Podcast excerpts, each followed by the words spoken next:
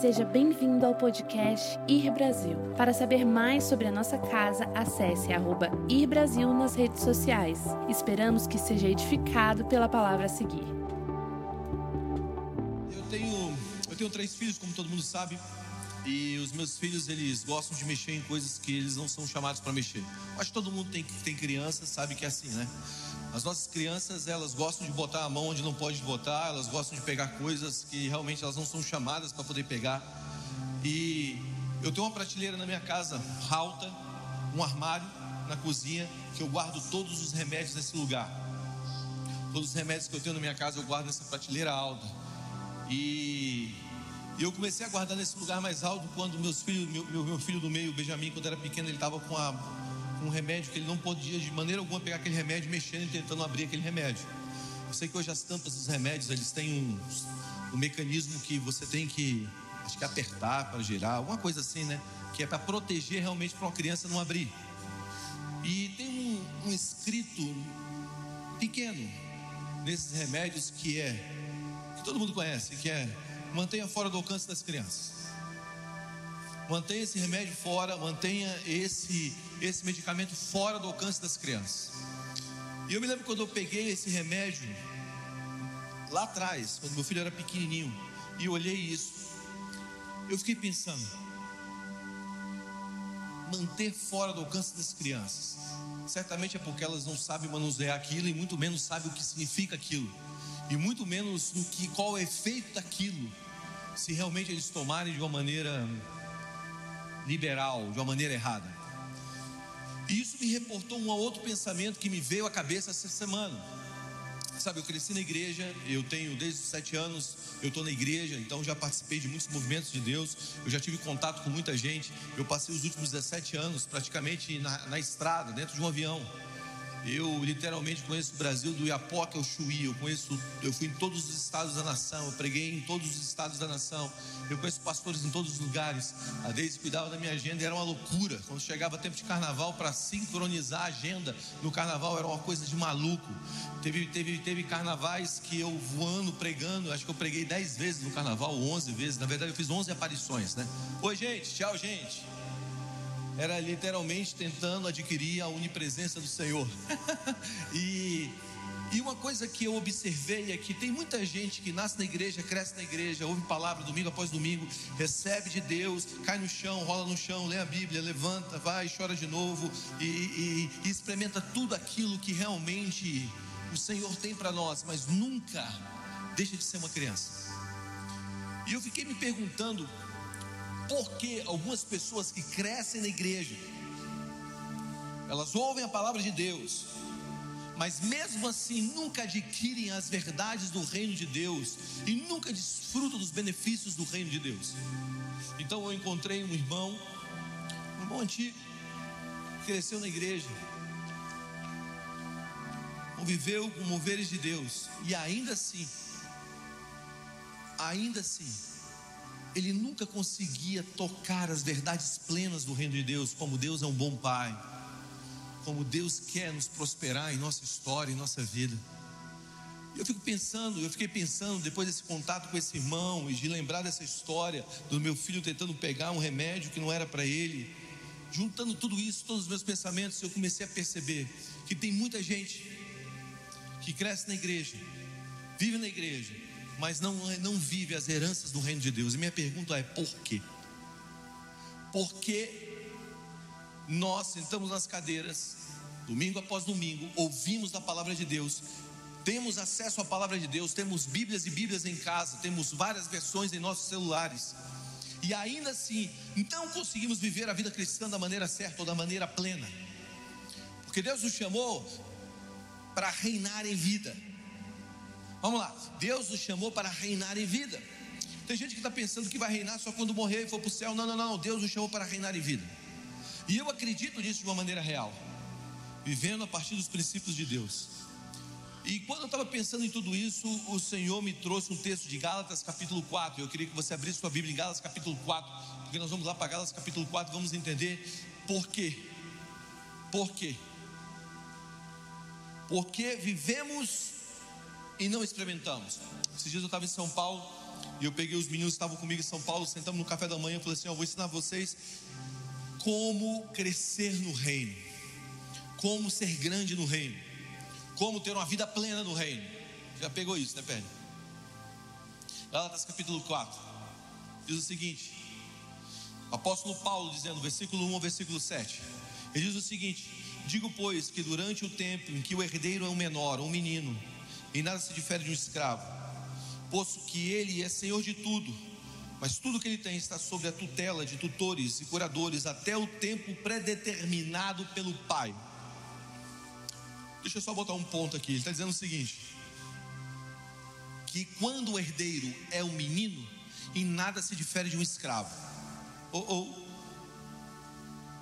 quer dizer que eu posso ser um herdeiro e ainda assim não ter diferença nenhuma de um escravo? Sim. Por quê? Porque está vivendo um tempo de menino. E Paulo continua dizendo: Assim também nós, quando éramos menores, estávamos servilmente sujeitos aos rudimentos do mundo. Vindo, porém, em plenitude do tempo, Deus enviou o seu filho, nascido de mulher, nascido sobre a lei, para resgatar os que estavam sob a lei, a fim de que recebesse a adoção de filhos. E porque vós sois filhos, enviou Deus o vosso coração, o espírito do seu filho que clama: Abba, Abba, Pai. De sorte que já não és escravos, porém filhos, e sendo filhos também herdeiros de Deus. Herdeiros de Deus. Diga, eu sou um herdeiro de Deus. Você é um herdeiro de Deus. Sabe, nós precisamos entender a primeira coisa que nós temos uma herança. Deus deixou uma herança para nós. E essa herança foi conquistada pelo nosso irmão mais velho, chamado Jesus Cristo. Nós temos um irmão mais velho, e o nome dele é Jesus Cristo. E tudo que Jesus conquistou na cruz é direito nosso, é nossa herança. Tudo que Jesus conquistou na cruz é direito nosso. Vocês são velho, crente velho aqui. Todas as bênçãos de Deus para nós. Toda vida, todo poder É isso aí. Está muito desafinado, vou parar. Mas a verdade é que tudo que Jesus conquistou na cruz é direito nosso, é nossa herança. E o que nos dá acesso à herança, segundo Galatas capítulo 4, é a maturidade. Maturidade é o que nos dá acesso à herança. Sabe que tem muita gente que possui tudo, tudo já foi conquistado, tudo já foi feito. Quando Jesus morreu na cruz, a Bíblia fala sobre essa plenitude de todos os tempos, aquilo que se convergiu sobre a vida de Jesus. Jesus pagou o preço, ele foi para o Gólgota e quando ele gritou: está consumado, tudo foi consumado, tudo foi feito, nada mais precisa ser feito, tudo já foi feito. Agora, tudo já seja que já foi feito precisa ser adquirido por nós. E como nós adquirimos tudo que já foi feito? Através do entendimento que nós temos um irmão mais velho e precisamos dele, porque foi nele ou ele que conquistou tudo. Isso se chama salvação. A partir da salvação, você precisa agora amadurecer na fé para desfrutar aquilo que Jesus já, foi, já fez há dois mil anos atrás. Então, o caminho é: primeiro eu tenho consciência que alguém pagou um preço por mim e já conquistou tudo. Agora, a partir dessa consciência, eu preciso amadurecer para ter acesso à herança. É isso que Paulo está dizendo em Gálatas capítulo 4. Enquanto o herdeiro é o menor, nada se difere do escravo, sendo que possui tudo, mas mesmo tendo tudo, todos os seus, toda a sua herança está na mão, na, na mão de tutores. O que significa? Significa que tem muita gente que entendeu a salvação de Cristo, mas não amadureceu na vida de Cristo. E por não amadurecer na vida de Cristo, ainda assim, por entender que Cristo é seu Salvador, ainda não compreendeu e não amadureceu para viver as bênçãos de Cristo na terra. E aí eu comecei a sacar que tem muita gente que vem para a igreja, senta na igreja, ouve a palavra, mas nunca amadurece na palavra, e por isso não tem acesso às heranças, à herança do Senhor, não tem acesso àquilo que Cristo tem para nós, porque nós precisamos entender algo: todo mundo é filho de Deus? Não. A Bíblia fala, em João capítulo 1, versículo 11 e 12: Veio para o que eram os seus, mas os seus não receberam, mas todos aqueles que o receberam, foi-lhes dado o poder de serem feitos filhos de Deus a saber os que creem no seu nome, todos que receberam, deu o poder de se tornarem filhos. Então vamos lá. Todo mundo é filho? Não. Só quem está em Cristo foi lhe dado o poder de se tornar filho. Então nós somos seres criados. A partir do momento que entregamos a nossa vida a Jesus, nós nos tornamos filhos de Deus. João, capítulo 1, versículo 11 e 12. Então, o que nos dá acesso à herança é sermos filhos. Somos filhos através de Cristo. Nos tornamos filhos de Deus através de Cristo. Agora, uma vez filho, precisamos amadurecer para termos acesso à herança. E hoje eu quero falar sobre esse processo de amadurecimento para conviver com a herança de Deus. Por quê? Porque a Bíblia fala que a bênção de Deus não acrescenta dores. A Bíblia fala que Deus não te dá uma bênção para te acrescentar dores. Então, existem coisas que Deus não te entregou ainda porque você não está pronto para receber. Existem coisas que Deus não me entregou ainda porque eu não estou pronto para receber. Então, é a maturidade que nos dá acesso àquilo que Deus tem para nós, que já foi conquistado por Cristo Jesus. Você está aí? Então, o que eu quero propor para você é o seguinte: quantos aqui são pais? Quantos aqui têm filhos abaixo de 10 anos de idade? Ok. Quantos têm filhos abaixo de 14 anos de idade? Se teu filho chega para você e pede um carro, teu carro, o carro para poder andar. Você, assim, pai, me dá um carro, 10 anos de idade, deixa eu sair dirigindo. Você dá o carro para ele? Não, provavelmente não, né? Espero que não. Você não dá o carro, porque apesar do carro que é seu também ser dele, ele não está pronto para desfrutar daquela maneira de dirigir aquele carro sendo um filho, mesmo sendo um filho. Por quê? Porque ele não está na idade madura para poder dirigir. Sabe, eu estava viajando agora, eu estava a gente estava andando por São Paulo e eu fui passar uns dias na casa de uns amigos nossos em São Paulo, na casa da Pri, e, e lá tinha um, um, quadriciclo, e a gente começou a andar de quadriciclo, e de repente eu soltei o bem, o bem estava andando sozinho de quadriciclo, eu comecei a ensinar ele a rampar meio fio, ou melhor, desculpa, rampar quebra-mola. Vai bem, eu atrás, é, pai, que irado. Eu, calma, calma. Aí ele veio a viagem inteira dizendo, pai, precisa de carteira para dirigir quadriciclo. Pai, eu quero muito um quadriciclo. Você me dá um quadriciclo? Meu aniversário está chegando agora em setembro, eu quero um quadriciclo de presente. Eu queria pegar o quadriciclo e ir lá para a padoca de quadriciclo. Padoca é uma padaria que tem perto de casa. Eu falei, filho, você não pode dirigir o quadriciclo na cidade. Você pode dirigir lá no meio do campo, mas na cidade, as leis da cidade não permitem. E eu comecei a explicar para ele que, apesar dele saber fazer, ainda não é tempo dele ter. Você está comigo? O que eu quero propor para você é o seguinte: existe muita coisa que a gente sabe, mas a gente não vive porque a gente não está maduro para poder receber. Então, a Bíblia é clara quando diz que nós somos herdeiros e co-herdeiros com Cristo. Realmente nós já somos.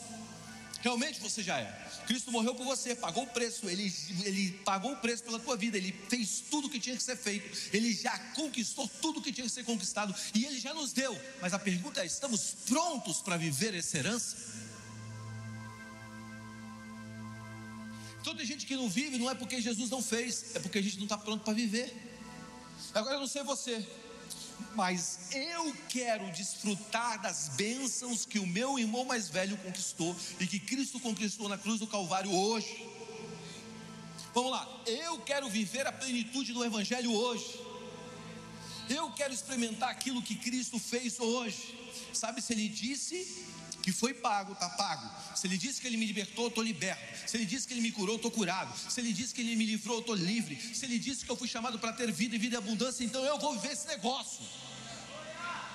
Então não é simplesmente ler a Bíblia como algo tópico e um conto de histórias passadas e dizer, ah, legal isso.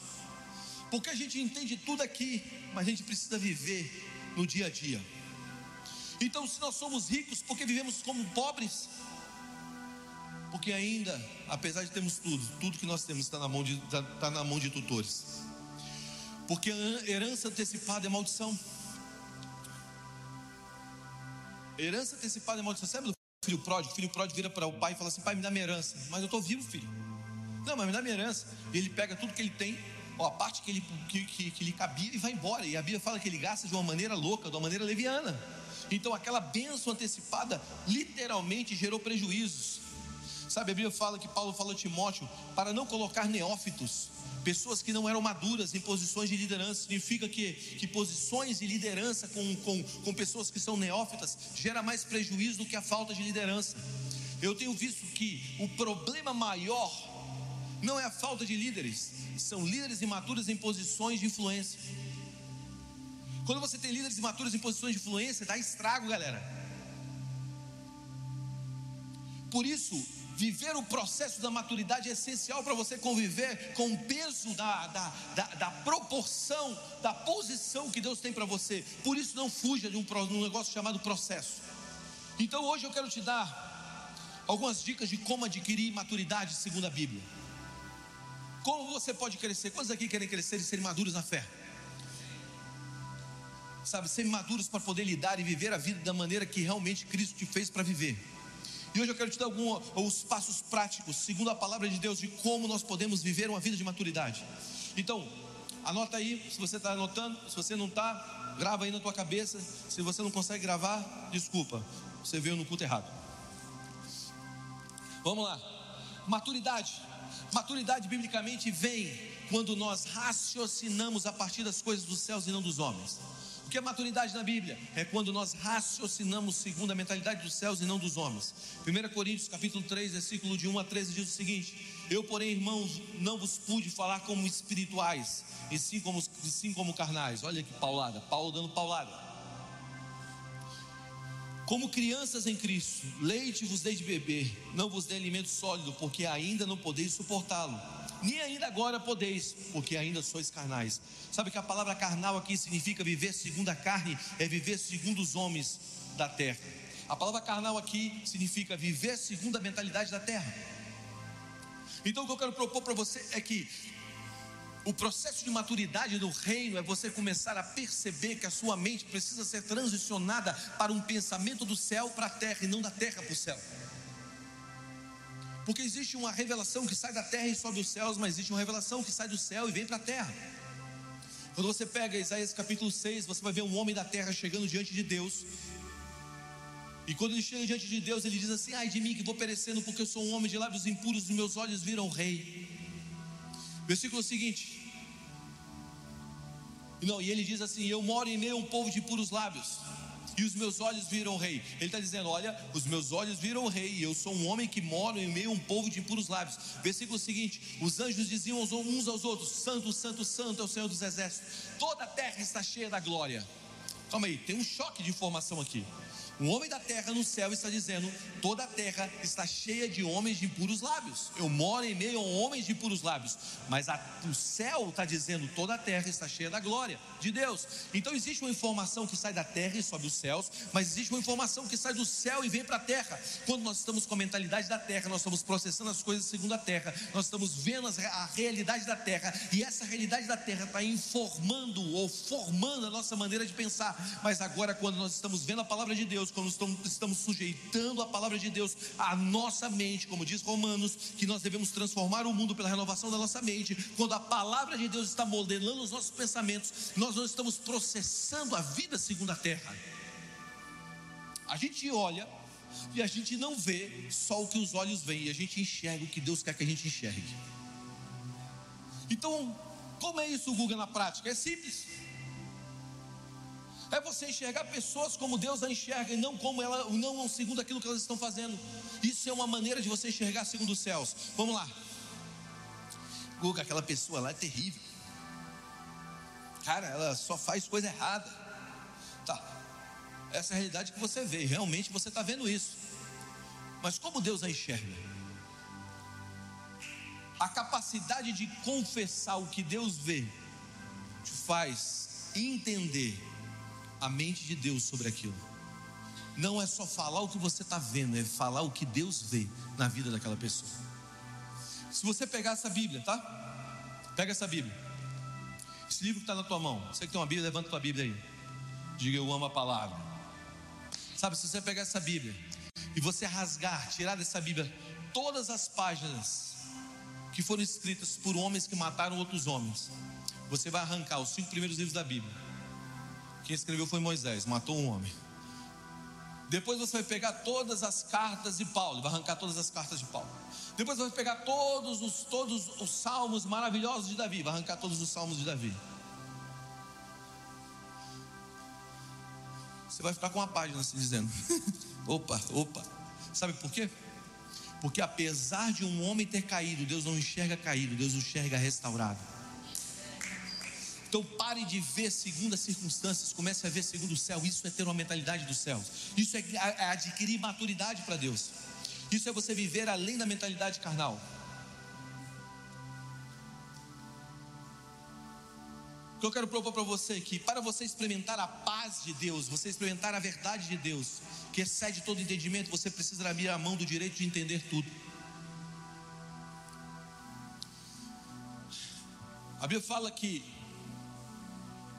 os caminhos de Deus são mais altos do que o nosso, muito mais altos do que o nosso. Fica aqui comigo, olha para mim. Deixa eu te contar uma história, uma história que aconteceu com Jesus. Um dia Jesus está indo para a cruz. E Jesus tinha um amigo, um amigo chamado Pedro. Pedro era amigo de Jesus. E Pedro não queria que Jesus morresse. Pedro não entendia o plano. Pedro estava pensando nas coisas dos homens. Pedro não entendia, não entendia a verdade do reino. E quando Jesus está indo para a cruz, Pedro vira para Jesus e fala assim: não vai para a cruz.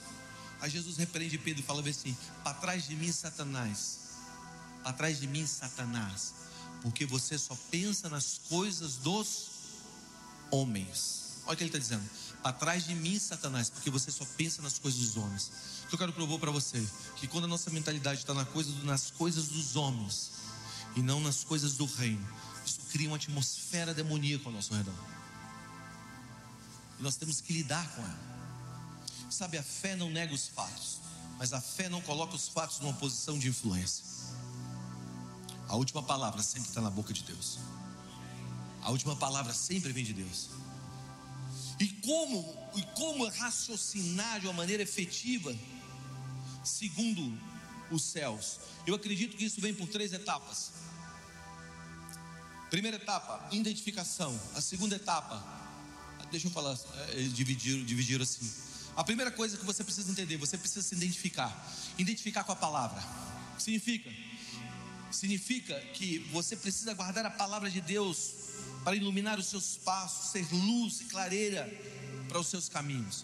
Primeira coisa que você precisa fazer, se identificar. Como você se identifica? Você lê um texto bíblico e você diz: Isso é para mim.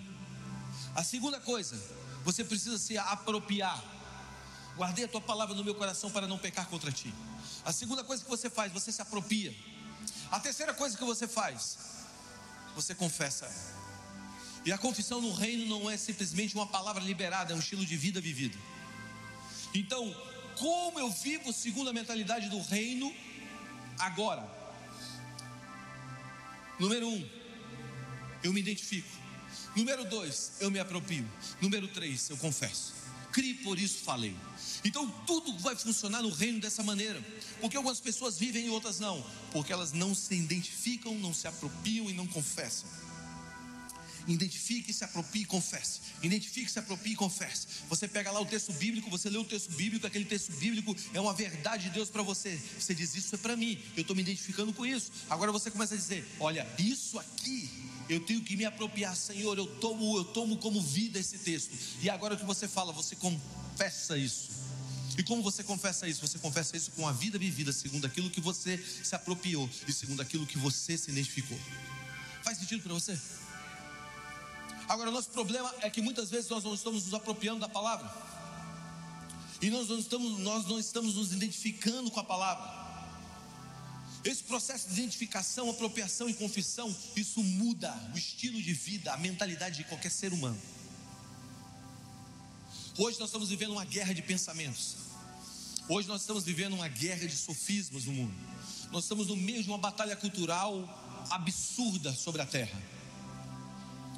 E só existem duas maneiras de viver a vida: ou você influencia ou você é influenciado. Eu faço oração pelos meus filhos todos os dias de manhã quando eu deixo eles na escola. Eu boto a mão na cabeça deles e falo: Senhor Jesus, eu oro para que os meus filhos sejam influenciadores, que eles não sejam influenciados. Não é, Bela? Todos os dias de manhã.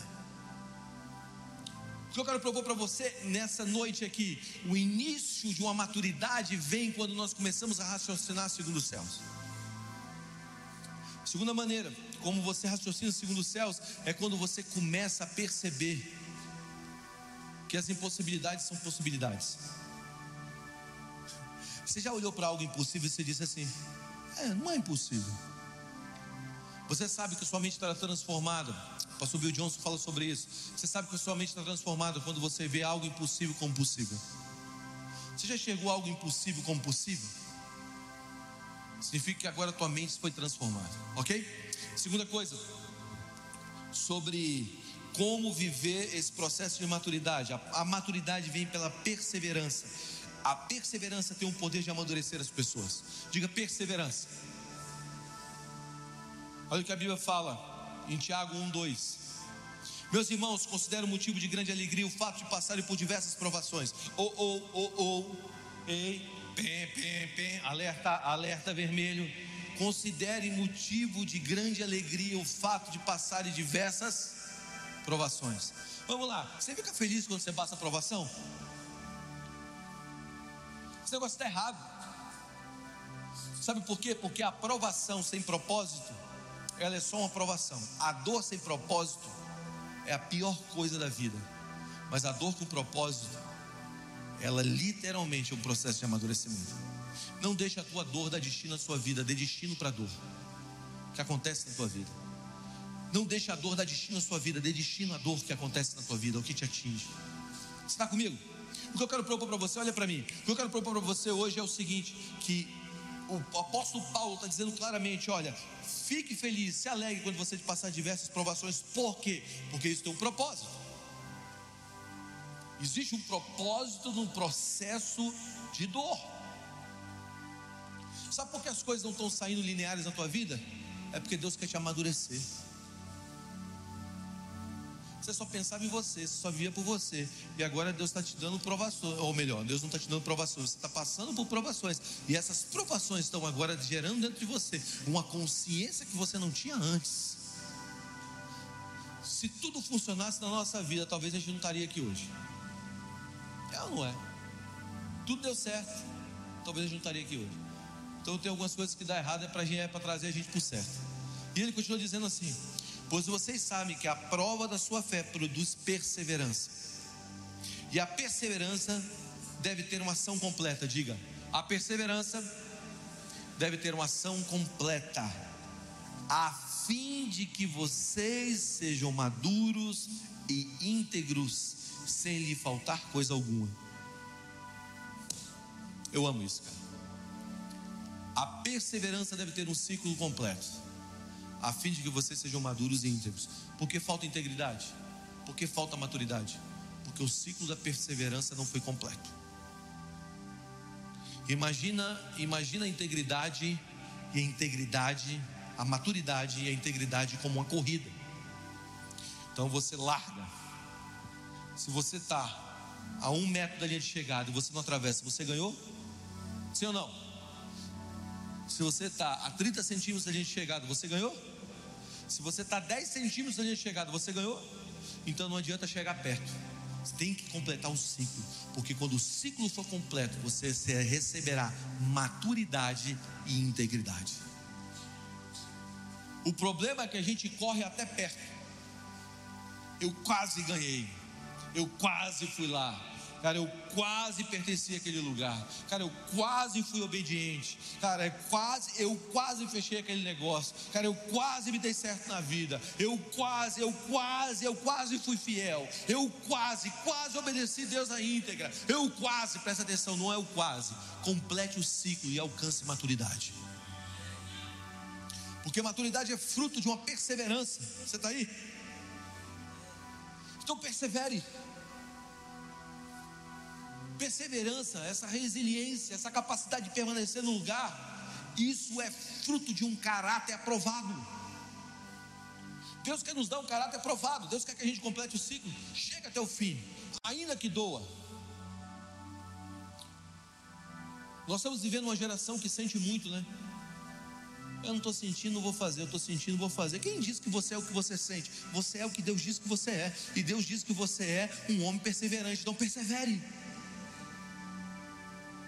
A gente fica pelo sentido, eu sinto, eu faço, eu não sinto, eu não faço, eu sinto, eu vou, eu não sinto, eu não vou. Você precisa de cinto. Quatro. Maturidade é ter o caráter de Cristo. Maturidade você, você adquire quando você foca no caráter de Cristo. O que queremos dizer com caráter cristão? O que seria ter um caráter cristão? Caráter cristão ilustrado nas Escrituras como sendo fruto do Espírito. Olha o que diz Gálatas capítulo 22, versículo 25. Mas o fruto do Espírito é amor, alegria, paz, longanimidade, benignidade, bondade, fidelidade, mansidão, domínio próprio. Contra essas coisas não há lei. Olha que demais. E os que são de Cristo Jesus, crucificado na carne, com suas paixões e consuficências. Se vivemos no Espírito, andemos também no Espírito. Essas qualidades da natureza de Cristo retratam o seu caráter. Quando nós pegamos o fruto do Espírito, fala do caráter de Cristo. E eu sei que esse negócio é um negócio muitas vezes difícil de viver. Vamos lá. Amor, alegria, paz, longanimidade. Amor, alegria e paz. Eu quero ver esse negócio. Amor, alegria e paz. Agora, longanimidade, vamos lá. Deixa eu pensar se eu quero ser. Sabe aquele cara? Aquele cara que está na tua vida? É para te ensinar a longanimidade. Benignidade, bondade, fidelidade, mansidão. Mansidão é uma coisa que a gente tem que aprender. Mansidão. Domínio próprio. Tudo isso reflete o caráter de Cristo. E não é fácil você abraçar o caráter de Cristo, porque tem hora, cara, que a gente, tudo que a gente não quer é ser manso. Né? Eu eu tenho dificuldade de vez em quando de ser manso demais. Eu tenho dificuldade. Mas uma coisa que eu preciso trabalhar na minha vida. Cada um tem aí o seu calcanhar de Aquiles. Agora, o que eu quero, o que eu quero propor para você é que fruto do Espírito retrata três dimensões básicas. Primeira dimensão, a dimensão interna. A dimensão interna, tem aí? Isso aí? Ou não, talvez não tenha. A dimensão interna. A dimensão interna é amor, alegria e paz. São coisas que acontecem dentro de nós. São frutos que acontecem dentro de nós. Ser amoroso no mundo interior, ser alegre e feliz no mundo interior, ser tranquilo no mundo interior, é algo que está acontecendo dentro de você. Escuta o que eu vou te dizer. Mais forte do que está acontecendo fora de você, é o que está acontecendo dentro de você. Tudo que acontece dentro de você, um dia vai se manifestar fora de você. Por isso nós temos que ser, sermos bons guardiões do nosso homem interior. Então, as três dimensões do caráter, do, caráter, do, do caráter de Deus, através do fruto do Espírito, é a dimensão interna, amor, alegria e paz. Dimensão externa, aquilo que nós demonstramos, paciência, bondade e benignidade. Paciência, ser paciente com as pessoas, bondade, ser bom para com as pessoas, benignidade, ser benigno com os outros. Então existe algo que acontece dentro de nós, mas não para dentro de nós, se manifesta fora de nós. A primeira dimensão é a dimensão interna, a segunda dimensão é a dimensão externa. Agora existe uma dimensão vertical, que é a fidelidade com Deus, é ser manso diante de Deus e ter um autocontrole quando nós não entendemos as coisas. Se você está entendendo toda a vida que você vive, toda a vida cristã que você vive, você não está vivendo a vida cristã, porque a vida cristã, grande parte dela é mistério. E tem hora que a gente fica bravo, né? Deus, eu não estou entendendo isso. Quem disse que Deus quer? Quem disse que Deus quer que você entenda? No reino de Deus, a confiança está acima do entendimento. Diga, a confiança está acima do entendimento. A confiança é a nota de 100, o entendimento é a nota de 2. Ah, na verdade, é isso mesmo. É a nota de 2. A nota de 100 não cabe dentro da de 2, mas a de 2 cabe dentro da de 100. Então nem sempre a gente vai a gente vai entender, mas a gente vai confiar. Mas a confiança nunca vai caber no entendimento. Por isso a Bíblia fala para a gente não viver pelo nosso apoiado no nosso entendimento. Você está aí? Quando a gente escora no nosso entendimento, significa que a gente não está crescendo em maturidade. Você sabe quando você cresce? Você cresce quando você pisa para um lugar. Você cresce em maturidade. Você é um lugar que você não entende, mas você confia. Eu nunca vi Deus decepcionar uma pessoa que confiou nele. Eu nunca vi. Confie no Senhor de todo o teu coração e não se apoie em vosso próprio entendimento. Grande parte da minha vida não está aqui, está aqui. A vida espiritual, muitas vezes a gente quer raciocinar de uma maneira lógica para vivê-lo. E lógico que a fé tem uma, tem uma parte que é um raciocínio lógico, mas e eu digo de verdade, a fé tem uma parte com raciocínio lógico, mas grande parte da fé é a conta que não fecha, mas a confiança que se estabelece para a conta fechar. Então você anda para um lugar que é um lugar que você não está vendo, mas você está ouvindo. Olha para mim. Algumas pessoas já ouviram isso, eu falar sobre isso. A fé no reino não tem a ver com o que você vê, porque a visão no reino não é o que você enxerga, é o que você ouve. Deus dá visão pela audição, é o que você ouve que te faz enxergar, não é o que você vê que te faz enxergar. Porque nem tudo que você vê é a realidade que Deus te disse. Então você não tem que ver para enxergar, você tem que ouvir para ver. Então você ouve o Senhor e você enxerga. Por isso a fé vem pela palavra, não vem pelos olhos. Eu disse isso algumas semanas atrás aqui. Então, o que eu quero propor para você é que quando nós estamos andando numa dimensão de amadurecimento, nós estamos abraçando o caráter de Cristo. O caráter de Cristo ele está operando em três dimensões: na dimensão interior, na dimensão exterior e na e numa direção do céu, vertical. Isso faz parte do fruto do Espírito que habita e vive em nós. Agora, o que eu quero, o que eu quero propor para você é que Deus, Deus está nos chamando para uma caminhada que é uma caminhada de uma maturidade intencional. Diga maturidade intencional. E eu vou encerrar com isso. A maturidade intencional não é aquilo que acontece de uma maneira casual. É uma maneira que você acorda de manhã, abraçando o processo de Deus na tua vida. Maturidade intencional é a maturidade, é a maturidade vivida pelo processo. Vamos lá. Maturidade intencional é a maturidade vivida pelo processo. Então, o último ponto, para você se tornar maduro em Cristo, você vai ter que abraçar um processo de Deus na tua vida. A gente fala aqui na igreja que demora muito tempo para Deus fazer as coisas de repente. Demora muito tempo para Deus fazer as coisas de repente. Aquilo que você pensa que é de repente demorou muito tempo. Então o processo, processo é como nós andamos na nossa vida diária de uma maneira intencional, para que um dia a gente chegue no lugar de uma maturidade em Deus para herdar a sua herança. E, e essa intenção é uma intenção de viver crescendo, não explodindo. Diga crescendo e não explodindo.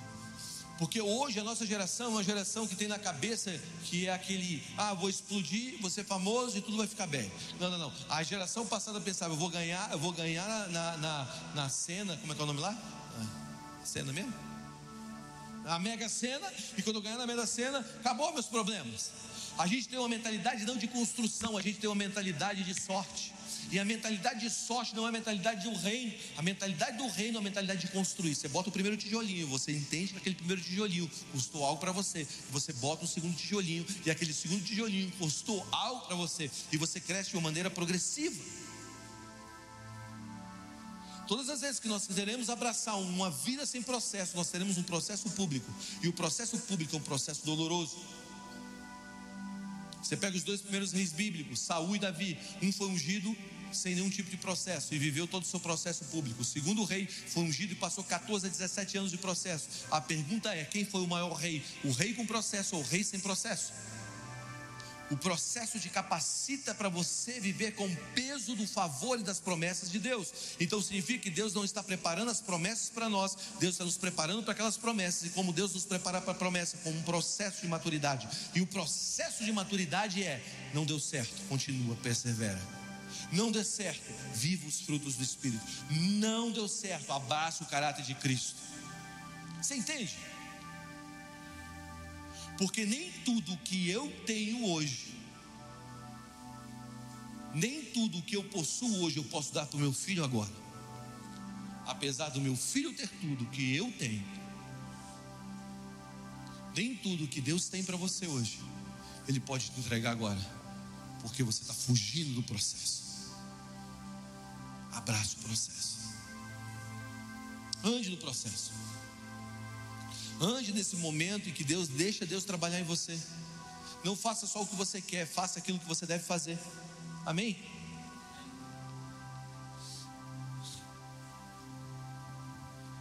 O que significa?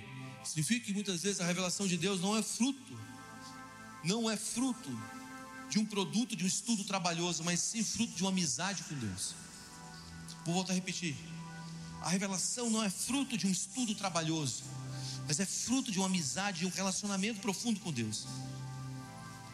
E essa amizade, esse relacionamento se desenvolve na vida diária, na caminhada. Amém?